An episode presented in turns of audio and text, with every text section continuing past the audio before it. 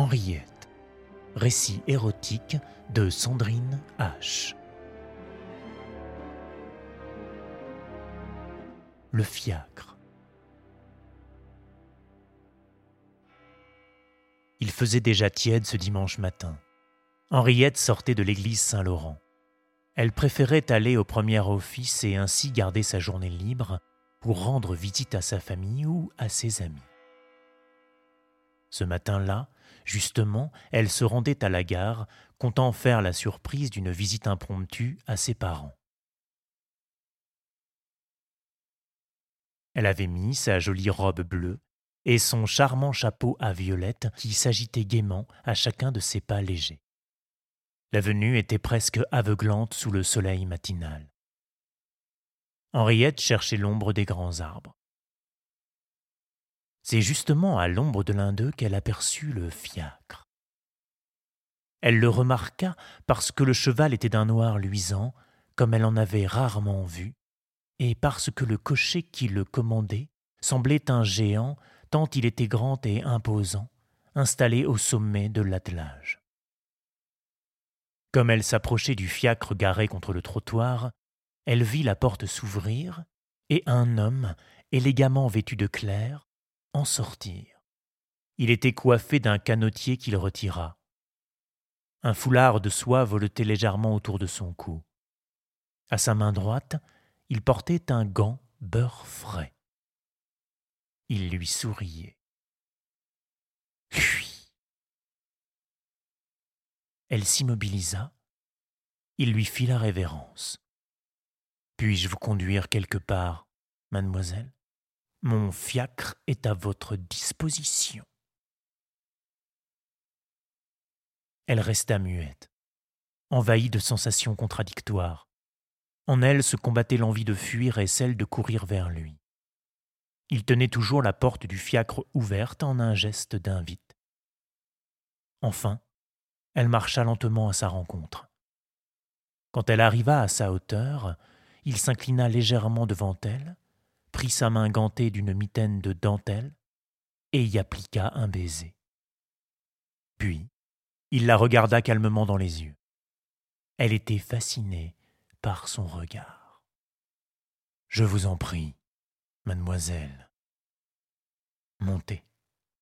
Sa voix était toujours aussi profonde et sûre. Henriette monta. Elle avait abdiqué toute volonté. Ou, si elle avait pu, elle aurait plutôt avoué honnêtement qu'elle mourrait d'envie d'obéir. L'intérieur du fiacre était très confortable. Coussin de soie molletonné, rideaux de même couleur violet sombre. Et dans l'air flottait le parfum délicat de l'homme qui, une fois encore, avait pris possession de son esprit. Il s'assit à ses côtés, se pencha par la fenêtre et cria. Edgar Le grand tour, mon ami le grand tour. Il tira les rideaux. Elle se trouvait maintenant dans un cocon chaleureux, sombre et soyeux, à la merci, délicieusement à la merci de son bienfaiteur.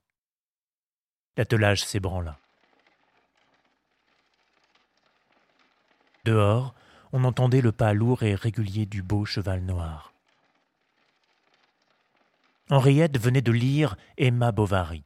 Elle s'était alors demandé ce qui pouvait bien s'être passé dans le fiacre qui avait emporté Emma et son amant autour de Paris. Voilà qu'elle se retrouvait enfin de l'autre côté du rideau. Il retira l'épingle du chapeau de la jeune femme, puis le déposa sur le siège. Il entreprit de défaire les boutons de sa robe. Déjà, Henriette se sentait oppressée. Sa poitrine se soulevait frénétiquement, trop vite, trop fort, comme celle d'une bête aux abois que la meute a trop forcée. Vous n'avez rien à craindre, mademoiselle. Que le meilleur, dit-il paisiblement. Alors, il approcha sa main gantée du cou d'Henriette, comme la première fois. Il caressa presque imperceptiblement la peau du cou, de la nuque, de la joue, et les cheveux de la jeune fille. Il prit son visage dans ses mains et l'approcha de ses lèvres comme un calice. Notre premier baiser, murmura-t-il sur la bouche entr'ouverte d'Henriette. Il lui semblait qu'elle-même avait soif maintenant, plus soif que lui, qu'il la boive, qu'il la boive donc, qu'elle se désaltère. D'abord, ses lèvres effleurèrent les siennes. Sa moustache était douce et son souffle enivrant, de plus en plus envoûtant. Elle avait fermé les yeux et respiré autant qu'elle pouvait le souffle viril, léger, parfumé, chaud et humide de l'homme, attentive au moindre contact sur ses lèvres offertes. Il défaisait son chignon. Elle sentit ses cheveux lourds retomber sur ses épaules qu'il avait dévêtues. Les caresses étaient à peine appuyées, mais toute sensation était décuplée. L'air sur sa peau nue, le mouvement de ses cheveux coulant dans son dos, le tissu glissant sur son corps libéré soudain, comme d'une gangue, tout était grisant. Elle était si vulnérable, et lui, si rassurant, si maître du destin, si certain de l'avenir. Maintenant les lèvres de l'homme parcouraient toute sa peau dénudée, de ses paupières au creux sensible derrière l'oreille, de ses épaules à sa gorge palpitante d'où venaient des soupirs de plus en plus sonores. Les mains exercées continuaient à dégrafer la robe bleue, à délasser la chemise, échancrer le décolleté, jusqu'à faire jaillir les deux beaux seins ronds et roses d'Henriette, qui n'osa plus rouvrir les yeux, mais se mordit les lèvres. Détends-toi, bel enfant. Chut. Aie confiance en moi. Il faut que du plus profond de toi tu saches me faire la plus grande, la plus complète confiance. Tu m'entends? Oui, souffla-t-elle malgré elle. Tu me fais confiance? Oui. C'est bien. Il lui caressait lentement les seins, les soupesant, les portant dans le creux de sa main gantée douce mais si tiède.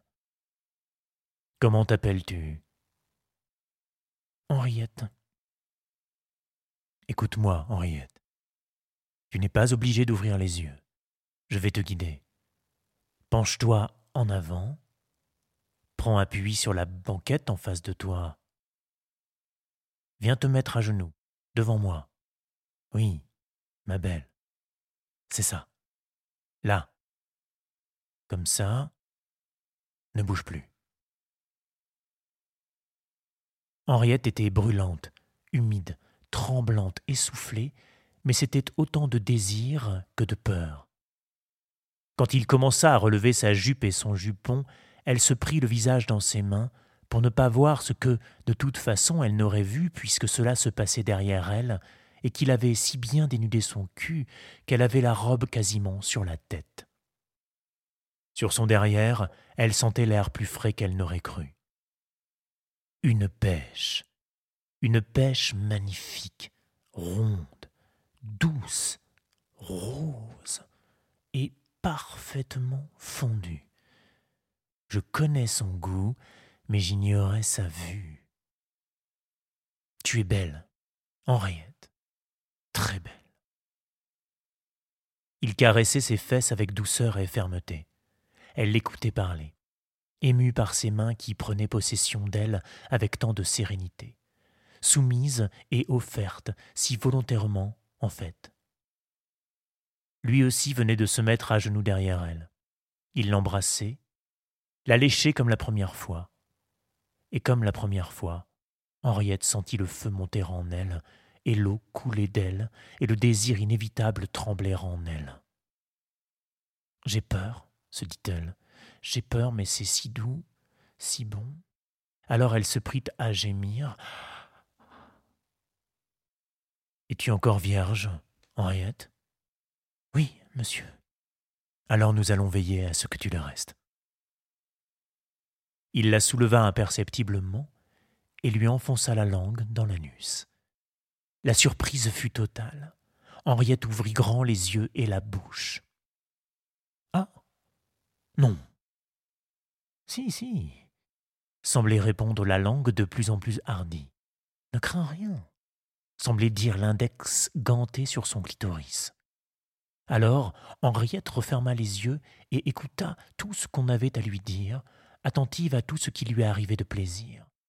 Merci, mon Dieu, semblait répéter le diable dans sa tête.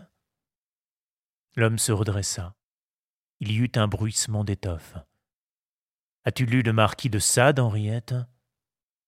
Non, monsieur. Voilà pourtant une belle lecture pour les petites filles. Le divin marquis est à beaucoup d'égards contestable, mais on ne peut nier qu'il prodiguait parfois d'excellents conseils. Henriette entendit le bruit d'une boîte métallique qu'on ouvrait. Ne bouge plus. C'est de la vaseline. Et je ne voudrais pas gâter tes beaux habits. Vraiment, Henriette n'osait plus bouger. Subjuguée comme face à un serpent cobra, tétanisée comme devant un précipice. Elle aurait voulu prier, mais aucune des paroles si souvent répétées ne lui revinrent en mémoire. Alors elle se mit à pleurer, doucement, sans bruit. Des larmes coulaient de ses yeux, de son nez, inondant son visage brûlant. Elle sentit une chose tiède, douce et ferme caresser sa raie, jouer devant son petit trou. Le marquis savait de belles choses, mamie. Nous allons les essayer ensemble. Détends-toi, Henriette. Je ne veux pas te faire mal. Et il entra. Il entra là.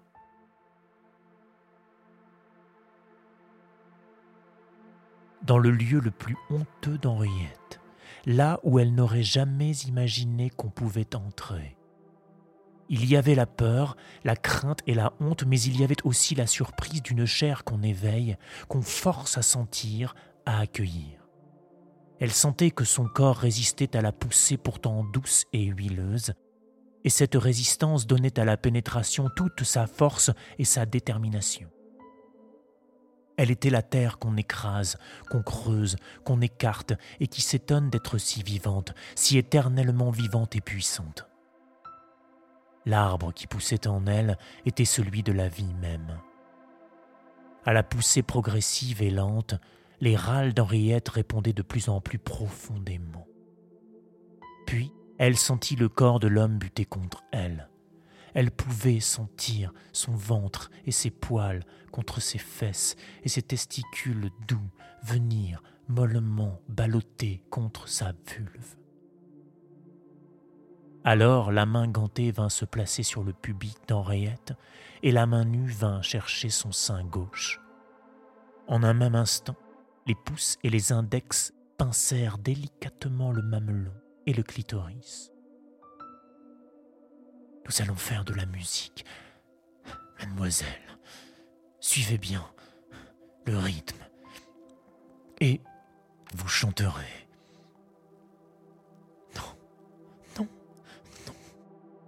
que Henriette en elle-même. Et pourtant, pour rien au monde, elle n'aurait voulu le dire tout haut. Il fallait se taire, attendre le tremblement de terre et se taire.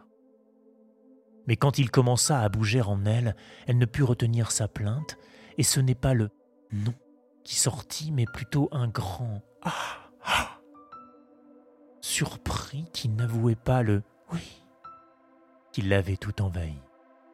Oui, oui, oui. Tout son corps criait oui. De toutes les connexions de son corps, de tous les liens qui existaient dans son corps, entre son anus, son clitoris, ses seins et sa nuque que l'homme mordait maintenant à travers ses cheveux défaits. Tout un réseau de sensations parcourait la chair d'Henriette. Henriette ne pleurait plus, mais ses larmes coulaient encore, et de sa bouche ouverte et incapable de se refermer, la salive tachait la soie de la banquette. Chantait Henriette, à chaque pénétration du mal magnifique qui la secouait en un rythme régulier et de plus en plus ample. Elle comprit que son anus avait su accueillir l'objet de chair qui l'avait forcé. Il y faisait son chemin maintenant, l'éclairant un peu plus à chaque passage. Et à chacune de ces allées et venues, elle perçut la merveilleuse correspondance entre son anus complaisant et son échine entièrement parcourue de grands frissons lumineux. Du coccyx à la nuque, toute la colonne vertébrale accueillait de nouvelles ondes voluptueuses. Et puis, il y avait ces points précis, excités, comme hors d'eux-mêmes, que les doigts de l'homme ne cessaient d'énerver. Henriette ne savait plus ce qu'elle criait. Était-ce des sons, des mots, une pensée articulée ou le gémissement d'une bête Elle était bercée dans une complète inconscience, soumise aux sensations despotiques d'un corps de plus en plus savant de lui-même. Il la tenait, la bousculait, la pénétrait, et elle s'appliquait à le suivre, à se couler au creux de son corps appuyé contre elle, à se lever dans son désir d'homme dominant, à s'ouvrir le mieux possible pour lui faire toute la place. Les grands Ah étaient de grands Viens qu'elle n'osait prononcer. Mais viens, viens plus encore, je veux, je veux. Il n'y a jamais eu de plus grand désir en moi, aussi puissant que la terre quand elle se fait volcan. Tout se brouilla soudain. Henriette perdit totalement la notion du temps et de l'espace. Il n'y eut plus rien d'autre que ce qui se passait dans son ventre. Des spasmes violents l'entraînèrent au-delà d'elle-même. Des bras de l'homme, des coussins de soie, des cahots du fiacre, des sabots du cheval martelant inlassablement les pavés de la ville entière. Au-delà de tout, en une explosion de feu d'artifice. Et Henriette n'entendit plus que le son de sa propre voix hurlant à ses oreilles et ne vit plus rien que l'éblouissement irradiant ses yeux. Au secours Aidez-moi Monsieur Monsieur, aidez-moi Je me noie Mais il la tenait, haletante, agitée encore de grands spasmes incontrôlés. Il la tenait entre ses bras vigoureux d'homme calme. Tout va bien, mademoiselle. Je suis là. Là. Elle sentit qu'il lui essuyait le front, qu'elle avait en sueur, et les yeux, et la bouche. Elle reprenait son souffle, pelotonnée contre lui comme une enfant fragile qu'on console et qu'on berce. Vous chantez à merveille, mademoiselle. Vous êtes délicieuse. Vraiment. Il l'aida à se rasseoir et à remettre de l'ordre dans sa toilette. Elle était épuisée, sans force, et n'arrivait pas à se reboutonner. Il la rhabilla, comme on rhabillerait une poupée de chiffon. Il frappa au plafond du fiacre. Gars Arrêtez, s'il vous plaît Et trouvez de l'eau pour mademoiselle. Elle est déshydratée. On l'habilla, la coiffa, on lui donna à boire, et on la conduisit à la gare, où elle ne prit jamais le train. Elle resta hébétée et ravie sur un banc de la salle des pas perdus tout l'après-midi. Et elle rentra chez elle, plus riche d'elle-même qu'aucune autre femme qu'elle croisa dans la rue. Aujourd'hui, elle savait, mieux que Flaubert peut-être, ce qui se passait derrière les rideaux fermés des fiacres.